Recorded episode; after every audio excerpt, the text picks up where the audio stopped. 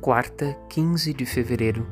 Jesus colocou de novo as mãos sobre os olhos dele e ele passou a enxergar claramente. Evangelho de Marcos 8:25. Há dois níveis de criação na história da humanidade. Um primeiro nível na origem do mundo, do barro da terra, outro na graça que vem de Jesus, que abre os olhos humanos para ver as coisas de Deus. Estas duas criações se manifestam na cura do cego do Evangelho de hoje. Primeiro, aquela operada por Jesus quando, usando sua saliva, própria da sua humanidade, o faz ver ainda sem clareza. Depois, aquela nova criação, operada pela efusão do Espírito, que é Deus, quando lhe impõe novamente as mãos para ver com clareza. Foi curado não para enxergar os homens, mas para ver a Deus.